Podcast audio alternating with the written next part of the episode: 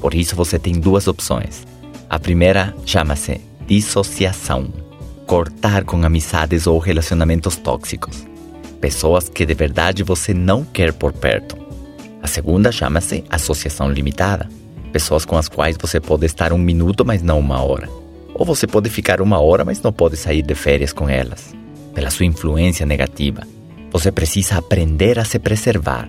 A chave é procurar e achar essas pessoas que você pode modelar para melhorar, que somam em sua vida que qualquer coisa que eles digam é valiosa, que seu próprio exemplo de vida e comportamento já inspiram você a fazer mudanças. Essas pessoas devem ser seus mentores, porque deve tentar se aproximar e ficar perto deles o maior tempo possível, escutando e tomando anotações de tudo que eles têm para te dizer.